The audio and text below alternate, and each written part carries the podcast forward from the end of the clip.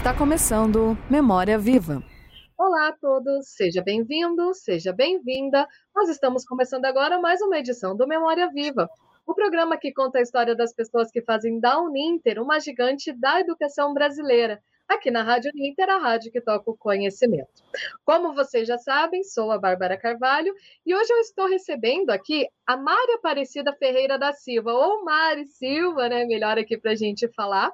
Ela é gestora do Polo de Bitinga, lá em São Paulo, e ela vai contar a sua história aqui para a gente hoje. Mari, muito obrigada por ter aceito o nosso convite e seja bem-vinda ao Memória Viva. Bom dia, Bárbara. Bom dia a todos que estão nos vendo. É um prazer muito grande estar aqui. Muito obrigada pelo convite e vamos lá. Muito bem. Eu e a Mari, a gente já estava futricando um pouquinho aqui antes de começar e já tem muita ba coisa bacana aqui que a Mari pode contar pra gente. Mas uhum. vamos começar então, Mari, com o seu casamento com a Uninter, né? Hoje você é gestora do Polo, mas só que a sua história com a casa ela vem de muitos anos, né? Conta pra gente como que tudo isso aconteceu. Bom, eu saí da minha terra natal no ano de 2001 e fui para Curitiba. É, o meu objetivo era ser professora universitária, grande objetivo da minha vida. E eu, em 2001, comecei a trabalhar em uma concorrente, e nessa concorrente eu conheci pessoas que eram professores na Facinter, que naquela época não era o Ninter, era Facinter. E é, eu gostava muito de conversar com esses colegas que davam aula nessa tal de Facinter, porque eles eram muito felizes lá. Eles gostavam muito de trabalhar na Facinter e eles estavam deixando a concorrência. Aí eu entreguei o meu currículo para eles e falei: ah, vocês falam tão bem e eu gostaria também de trabalhar nesse lugar, né? Se fosse, se houvesse essa possibilidade. E deixei o meu currículo com eles e continuamos mantendo um relacionamento, né, uma amizade. E em 2003 é, me ligou um amigo que, que infelizmente já está com Deus, que é o Sérgio Senta, uma pessoa muito querida que trabalhou na Uninter por muitos anos também. Sérgio Senta me ligou é, perguntando se eu podia participar de uma entrevista para dar aula na não exatamente na Facinter, mas na Seninter, que seriam os cursos tecnológicos que estariam iniciando nesse ano de 2003. E aí eu fui e tudo deu certo.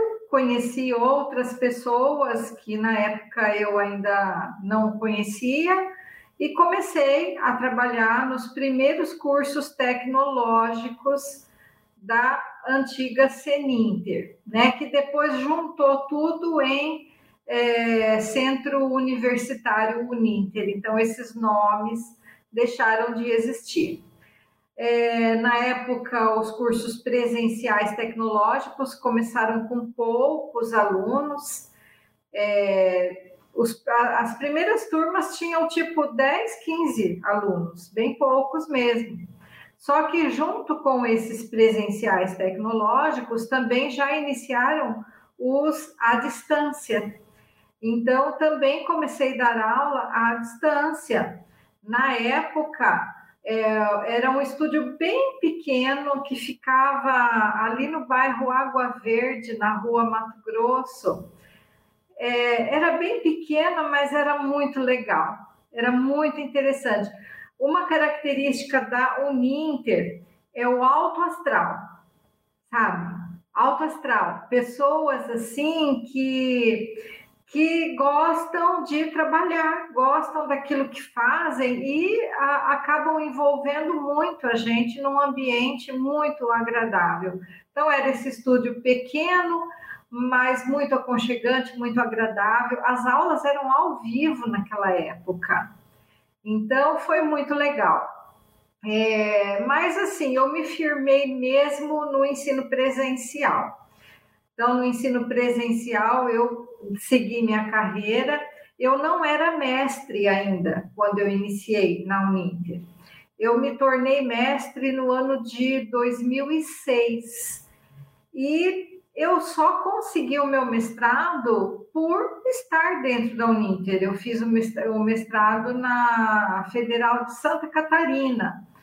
Mas se eu não tivesse o apoio da Uninter, eu acho que eu não teria conseguido fazer o meu mestrado. Então, toda a minha carreira, a, a base sólida da minha carreira de professora universitária foi a Uninter mesmo, uhum. que me uhum. deu todas as condições. E eu acompanhei todo esse crescimento, eu cresci junto com, com a Uninter.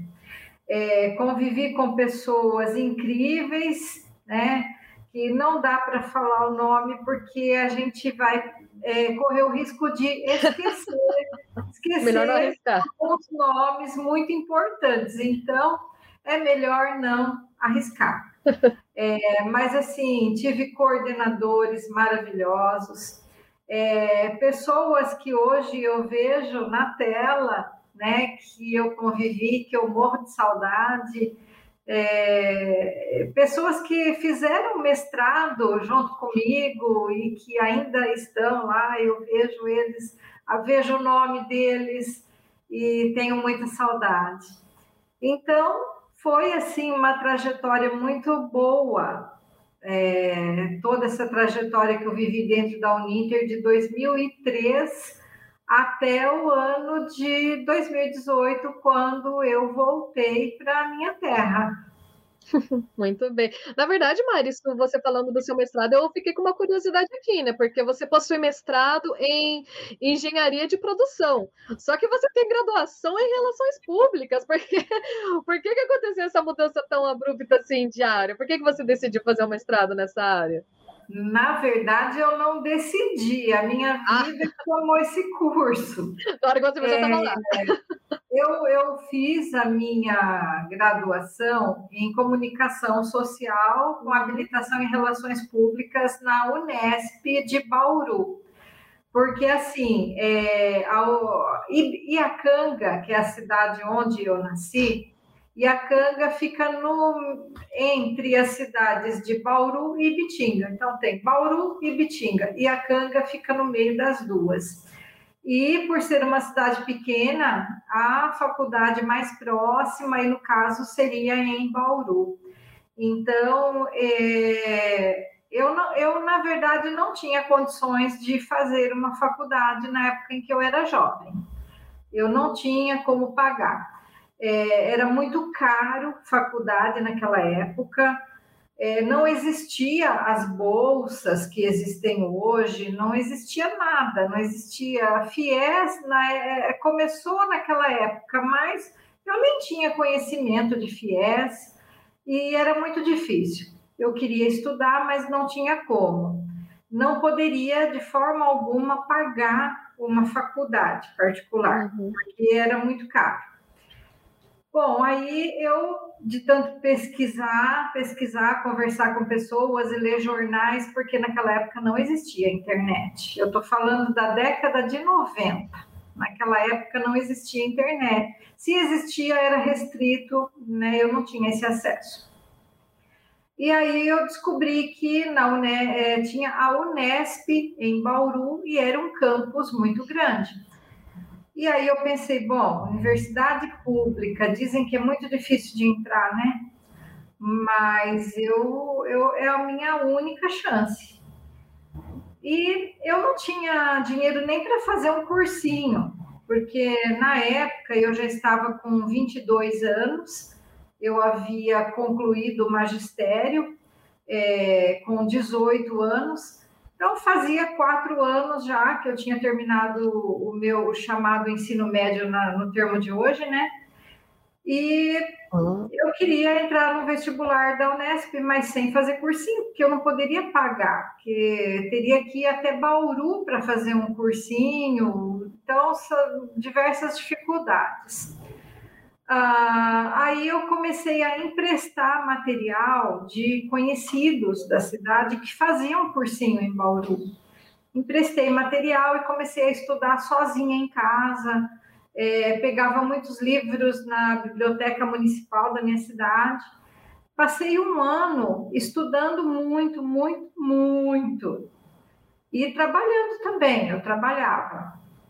É, aí fiz a minha inscrição para o vestibular no mês de novembro de 1990 e o vestibular aconteceu no mês de janeiro ou fevereiro de 91. Naquela época, o vestibular da Unesp era muito difícil. Nossa, era terrível. Foram quatro dias de prova. Quatro dias de prova. Então, no primeiro dia, a prova era objetiva, de assuntos gerais. na segunda, ela era dissertativa, de assuntos gerais. É, no terceiro dia, era da, específica da área de humanas. E no quarto dia, era só língua portuguesa. Ah, foi difícil. Foram quatro dias assim que eu tive que ir para Bauru realizar essas provas e eu saía transtornada, porque era muito difícil.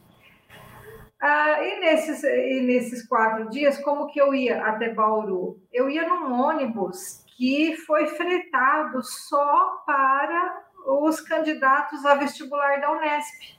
Uhum. Então, era um ônibus com 40 lugares, lotado, é, todos indo fazer o vestibular da Unesp os quatro dias. E eu escutava as pessoas conversando dentro do ônibus e falando do gabarito da prova, tal, tal, e falando das respostas e coisa e tal.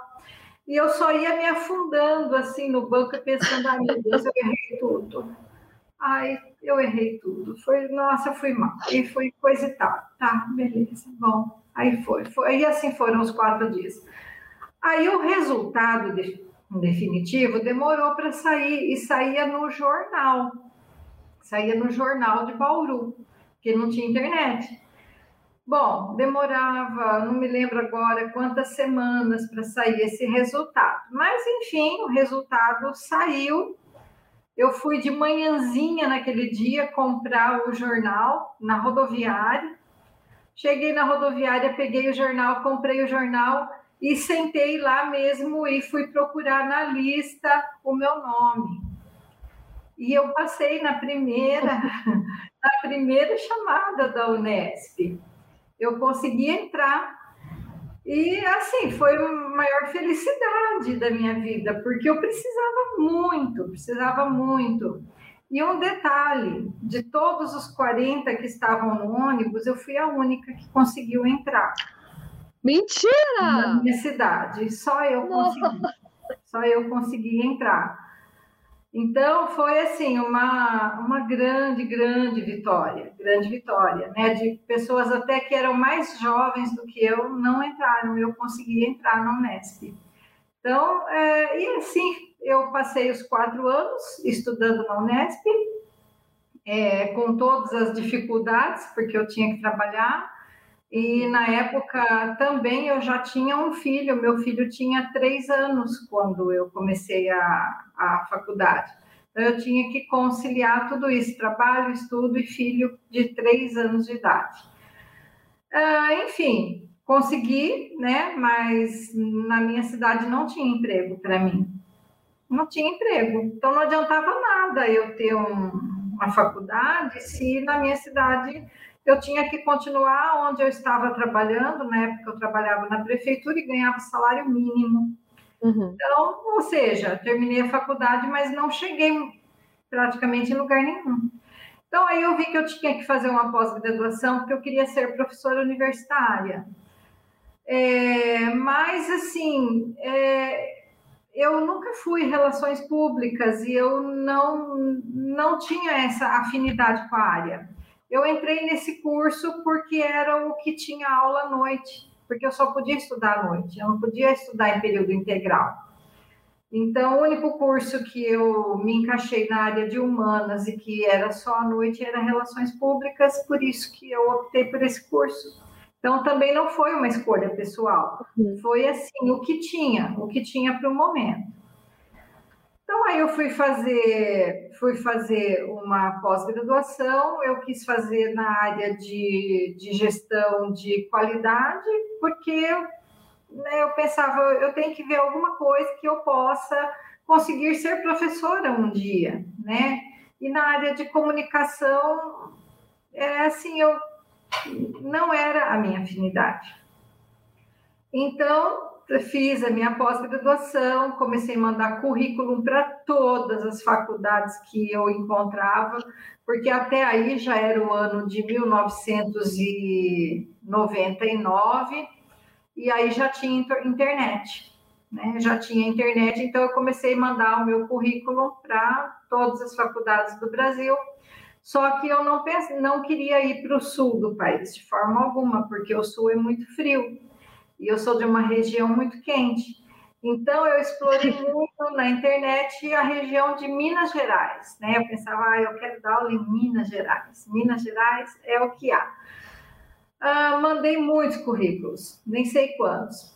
E nesse de, nessa história de Google, você clica lá e encontra tal, é, eu cliquei numa não vou citar o nome da faculdade, cliquei numa faculdade, enviei o meu currículo lá para várias coordenações de curso, e aí depois que eu percebi que essa faculdade ela era em Curitiba. Mas eu pensei, bom, estou mandando tanto currículo, né? Faltou a faculdade em Curitiba me chamar. Olha, de todos os currículos que eu mandei, só essa concorrente aí de Curitiba que me chamou. Eu pensei, bom, se só essa me chamou, eu vou, né? E fui para Curitiba. fui para Curitiba. Essa concorrente não foi fácil trabalhar lá, era uma, uma faculdade assim bastante complicada. Passei por muitas dificuldades nessa faculdade, mas eu conheci pessoas extraordinárias, que foram os meus amigos que acabaram me levando para Seninter, né? Facinter, que hoje é Uninter. Então, é, eu, eu sempre peguei disciplinas voltadas para a área de qualidade, para a área de gestão. Eu comecei com metodologia científica. Eu orientei muito trabalho de conclusão de curso, porque eu era mais focada em metodologia científica. Uhum. Eu tenho o livro da antiga editora IBPEX, que é metodologia da pesquisa, tenho outros também na área de projetos.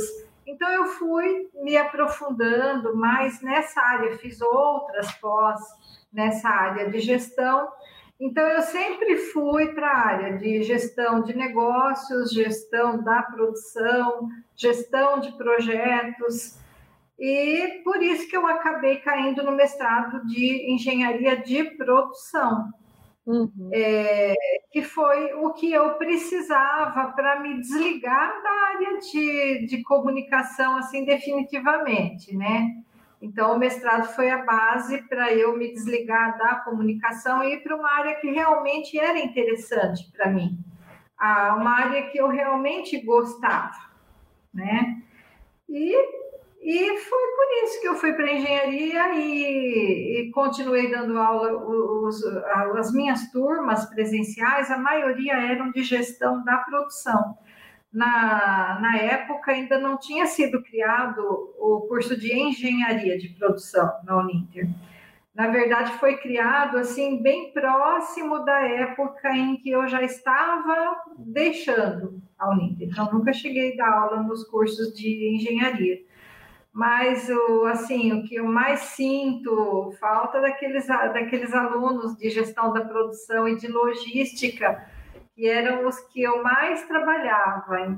E tenho, eu sinto muita saudade deles. Era muito, muito legal. O tempo que eu passei aí foi muito bom.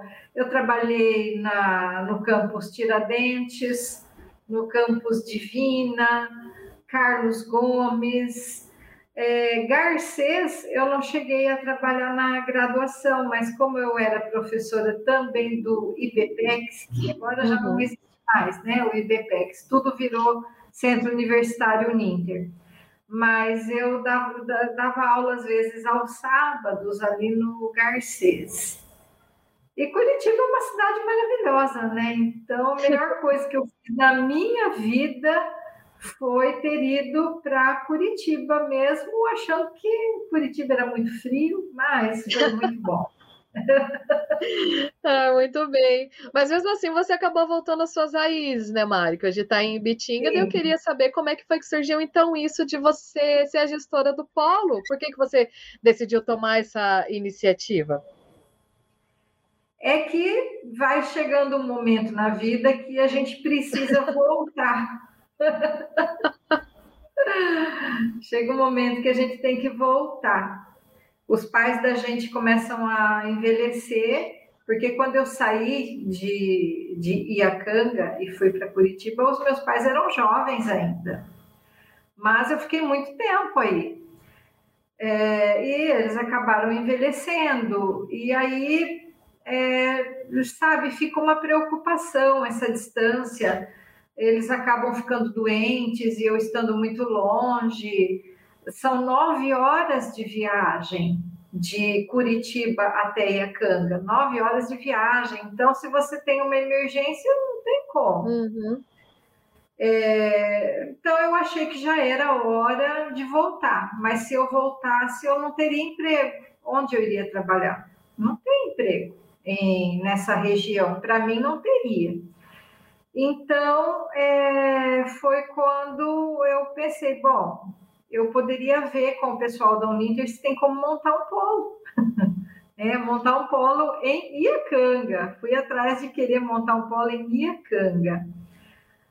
Aí é lógico que eles pesquisaram totalmente inviável. Iacanga nem pensar, uma cidade muito pequena. Hoje Quantos habitantes? Deve ter por volta de 15 mil habitantes. Então, impossível, né? Mas aí eles me sugeriram Ibitinga, porque Ibitinga já tem 60 mil, né? E sem contar as cidades do entorno. Eu falei, nossa, Ibitinga é maravilhoso. Ibitinga eu vou estar em casa da mesma forma. E foi então que eu montei o polo aqui em Ibitinga.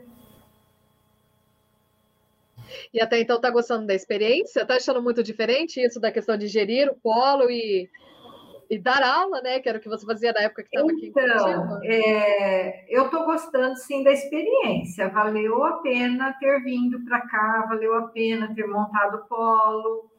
É, no começo eu assim eu tive dias até de arrependimento logo no início porque foi muito difícil muito, muito difícil. As pessoas nunca tinham ouvido falar em Uninter e eu achava o fim do mundo, porque o Uninter era praticamente a minha vida, né? Eu pensava, nossa, tá no Brasil inteiro, o povo de Pitinga não conhece. Mas é, devagar tudo foi melhorando. Começaram a, a, se, a se transferir para o meu polo alunos que já eram da Uninter de Bauru, de Jaú, que são cidades é, próximas daqui. Uhum. E aí eu pensava, nossa, não é tão estranho assim, né? Porque se eles já são daqui e estão se transferindo, e, e, devagar eu comecei a, a, impor essa marca aqui na, na cidade e na região. Então, hoje, com três anos, é, a marca é conhecida. Eu, eu só saio, durante a semana, eu só saio na rua de uniforme, só de uniforme. Então, antes, as pessoas não, não davam a mínima, e, e quando me perguntavam alguma coisa, é, perguntavam assim: o que é Uninter? eu, eu, é, o Ninter, o Ninter é uma faculdade. Ah, é uma faculdade? Onde fica? E aí eu começava a explicar tal.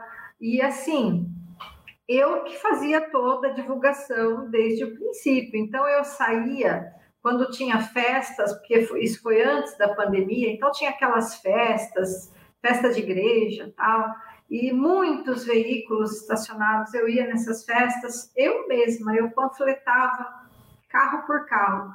eu passava assim horas e horas à noite, quando tinha festas de igreja, panfletando carros. É, então, dias de muito movimento na cidade, dia que o pessoal ia muito no banco, eu saía também no sol quente, eu mesma panfletava carro, supermercados, eu panfletava carro, é, porque não tinha condições de, de pagar para esse tipo de divulgação, uhum. né? É, eu panfletava supermercados, portas de, de, de banco, enfim, é, sabe, o, o, cara a cara na rua, eu sempre. E eu encontrava pessoas de todas as formas, né? E eu comecei a ficar feliz quando eu, come, quando eu comecei a encontrar pessoas que demonstravam ter conhecimento já da marca. E isso demorou mais de um ano para as pessoas terem conhecimento da marca, para eu começar a conversar com pessoas e as pessoas, ah, o Ninter, elas aprenderam a falar o Ninter. Nossa, porque falava errado. Aprenderam até a falar o Ninter. Então já, já começou a ser significativo para mim. E, e, e, antes eu tinha que me explicar muito. Elas confundiam o Ninter com uma outra concorrente que tem um nome semelhante. Eu ficava chateada ah, devagar pararam de confundir com a concorrente. E, e assim começaram, a, hoje elas me veem com uniforme muitas perguntam: Ah, você trabalha na Uninter? Ah, lá na Uninter tem curso tal? Ou então, ah, que curso que tem? Outra vem, ah, eu queria fazer uma pós, mas tem pós na tal área. Então as pessoas já puxam o assunto, então já demonstra que elas sabem o que é o Uninter elas sabem até onde fica. Então, há muitas pessoas que eu converso, ah, o Ninter é aquela que fica lá perto de tal coisa. Ah, sei, eu já passei lá na frente. Então, sabe, as coisas estão melhorando, estão melhorando bastante, bastante. Sim, sim, agora a tendência é sempre aumentar, né, com a pandemia, é tudo melhorando, né? Mas, Mário, eu queria que você contasse para a gente, então, um pouquinho mais da sua história, né, fora da Uninter. A gente estava conversando aqui também nos bastidores antes, é, que você estava falando aí da sua cidade, a Canga, estava falando uma coisa de festival que acontecia por aí. Conta para gente. As pessoas mais velhas, da minha idade para mais antigas, elas é, ouviram muito falar do Festival de Águas Claras eu não curti esse Festival de Águas Claras porque eu era criança na época, mas é um festival muito, muito famoso. E toda a, a região aqui é, se movia nessa época porque tinha que dar suporte para esse Festival de Águas Claras. Vinha pessoas do Brasil inteiro para cá. É, era conhecido como Woodstock brasileiro. É, os jovens não sabem nem o que é estoque, né? é algo assim é, da década de 60, 70, até a época de, de 80, então tinha aquele movimento hippie. E o Festival de Águas Claras era um festival de música, é, a princípio música brasileira. Então vinham muitos artistas aqui, o que eu mais me lembro na época era o Raul Seixas, que ele era muito, muito famoso e muito comentado, uhum. mas tinha também o Luiz Gonzaga, o Gonzaguinha, é, enfim, uma infinidade. Erasmo Carlos também passou por aqui. Muitos artistas famosos na época é, cantaram no Festival de Águas Claras. E tem muitos documentários no Google. Se você procurar Festival de Águas Claras, tem fotos, tem documentários. E tem um documentário muito bom no Netflix. Eu acho bom que fala da minha terra, né? Mas, mas as pessoas dizem que é legal mesmo. Então, no Netflix tem o Barato de Iacanga. Então, o Barato de Iacanga, ele conta toda a história de todos os festivais de Águas Claras, e assim é muito bonito, porque naquela época o movimento hippie era interessante, não tinha aquela coisa de droga como tem hoje, né? Existia toda uma simplicidade que o festival acontecia numa fazenda, é, no pasto, né, na, naquela grande área. E era algo bonito, porque não tinha drogas, assim, talvez até tivesse, mas não era como hoje, né? O pessoal era tranquilo, né? Tanto que o nome barato de Acanga, porque tem uma, uma alusão a um determinado barato aí, né? É, e é bonito, bonito de ver porque era algo assim que não saía briga. Eles comentam isso em todos os documentários, que as pessoas não brigavam, não tinha violência.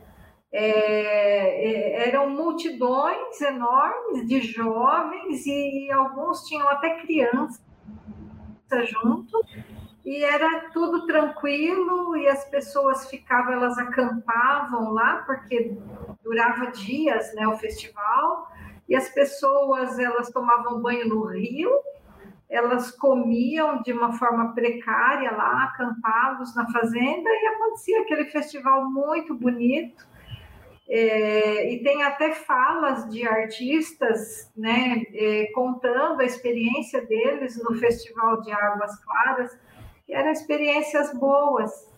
O que eu me lembro era do movimento dentro da cidade, porque como eu era uhum. criança, é, a minha mãe, a minha avó tinham medo dos hippies, né? Porque era gente estranha, então a gente nem saía do portão. Então via meio de longe aquilo, mas era muito muito interessante. Hoje vendo os documentários que eu sei como é, que na época mesmo eu não sabia. Muito bacana. Eu, bom, aproveitar né, que na próxima semana a gente tem um feriadinho, né? Eu vou assistir para conhecer um pouquinho né, da cena da época, que é muito legal, né? É, para quem legal. Uhum. E Mari, é, queria que você falasse para a gente agora, então, eu sempre pergunto isso, que eu acho que é o momento de mais inspiração, assim, para quem acompanha o programa. Qual é o momento, assim, que, que você pode considerar que foi bem desafiador ou mais importante, assim, da sua vida, da sua história? Foi ir para Curitiba. foi ir para Curitiba. Foi o momento mais desafiador da minha história, porque... Você veio sozinha quando veio? Eu, eu bom, é que a minha vida é, daria um, um, livro assim do tamanho da Bíblia, né? Se eu for contar. Porque é, eu me casei com 17 anos. É, quando eu tinha 20 anos, o meu filho nasceu. E quando eu tinha 22 anos, o meu marido arrumou outra mulher, foi embora e nunca mais voltou, né? E eu fiquei sozinha com o meu filho. Foi aí que eu falei, eu tenho que dar um jeito na minha vida, eu uhum. porque continuar ganhando salário mínimo e criando filho sozinha não tem como, né? Eu tinha minha casa para cuidar, o meu filho e né, não tinha mais mais marido. Foi aí que eu entrei na faculdade, na Unesp, que eu contei. Mas, mesmo depois de formada, meu filho ainda era pequeno, eu tive que me manter em Iacanga do jeito que dava, porque não tinha como eu sair com um filho pequeno. Então, quando meu filho fez 12 anos, é, no ano de 2001, que foi que eu fui para Curitiba. Então, eu fui sozinha com um filho de 12 anos. E eu tive que me virar, eu tive que passar por todas as dificuldades que se possa imaginar. No começo eu fui sem ele, eu fiquei um mês morando numa casa de pessoas que eu conhecia, eram conhecidos de Iacanga que estavam em, em Curitiba. Fiquei um mês com essa família que me ajudou muito, mas eu já tinha que arrumar um lugar para morar, porque eu tinha que trazer o, né, o meu filho para morar comigo. E aí eu aluguei um apartamento no centro de Curitiba. A faculdade que eu trabalhava era era assim perto da Universidade Federal, perto da reitoria lá da Federal. Eu ia a pé, eu ia a pé do centro, eu morava ali na Doutor Murici, eu ia a pé dali até próximo da reitoria, onde ficava a, a faculdade que eu trabalhava. Então era bastante difícil, só que eu assim eu não tinha noção do perigo naquela época. Então eu dava aula à noite, saía da faculdade às dez e meia e voltava para casa até a Doutor Murici a pé, assim, numa boa. Era o ano de 2001, mas eu não, não percebia o risco que eu corria, sabe? Eu ia levando. Então, passei por muitas dificuldades financeiras, porque na época tinha pouquíssimas aulas, ganhava pouco. Aí fui trabalhar nessa mesma faculdade também na coordenação, trabalhava de dia, aí a coordenação era bem perto ali na Doutor Murici também, era mais fácil. Então, as coisas foram assim muito lentamente melhorando, mas o começo foi muito difícil, né? Questão de escola para o meu filho, então tinha que dar conta de. Era tudo novo, né, para ele, escola nova.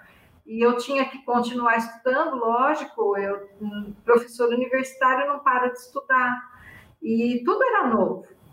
Então, a, a, parte mais complicada da minha vida foi essa virada, né? Quando eu saí da minha cidade e fui com uma criança de 12 anos, que era a única companhia que eu tinha, é, fui para Curitiba. E assim, foi muito difícil. Essa faculdade onde eu trabalhava antes da, da Uninter foi bastante complicada, era um lugar difícil de trabalhar. E, mas era o que eu tinha, então eu tive que ficar até que eu conseguisse alguma coisa. E, e assim foi indo, ganhava pouco, né? Era bastante complicado e fui levando, fui levando, passamos por muitas dificuldades mesmo naquele começo. A minha vida se tornou feliz em Curitiba no ano de 2003. No uhum. ano de 2003 vez que eu posso dizer que tudo valeu a pena. Foi quando eu entrei na, na Uninter e era outro clima. O salário da Uninter, naquela época, a Uninter era a faculdade que pagava melhor os professores em Curitiba, ela só perdia para a PUC. Então, a Uninter ela, ela valorizava muito a gente. Então foi quando tudo melhorou e as pessoas eram diferentes, as pessoas que trabalhavam na Uninter, diferentes da, daquela concorrente, né?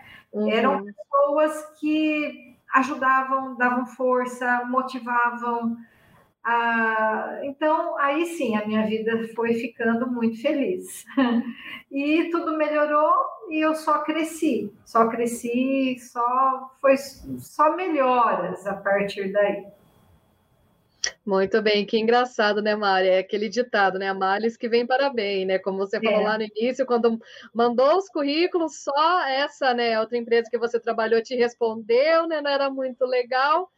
Mas olha só, né, o que acabou vindo depois, né? E é muito bacana a gente ouvir essa sua história é, esse exemplo de força, né? Força feminina, principalmente, porque a gente sabe que essa situação, como você falou do seu filho, muitas mulheres, né, infelizmente acabam é. passando por isso. Então, a, a gente ter um exemplo desse, ver que é, é, é, aquela coisa, né, da sororidade, ver que pegar um, um pouquinho da sua força e sentir que não está sozinha para poder seguir em frente, que uma hora, né, tudo dá certo, uma hora tudo, a recompensa vem e a gente consegue ficar bem, né?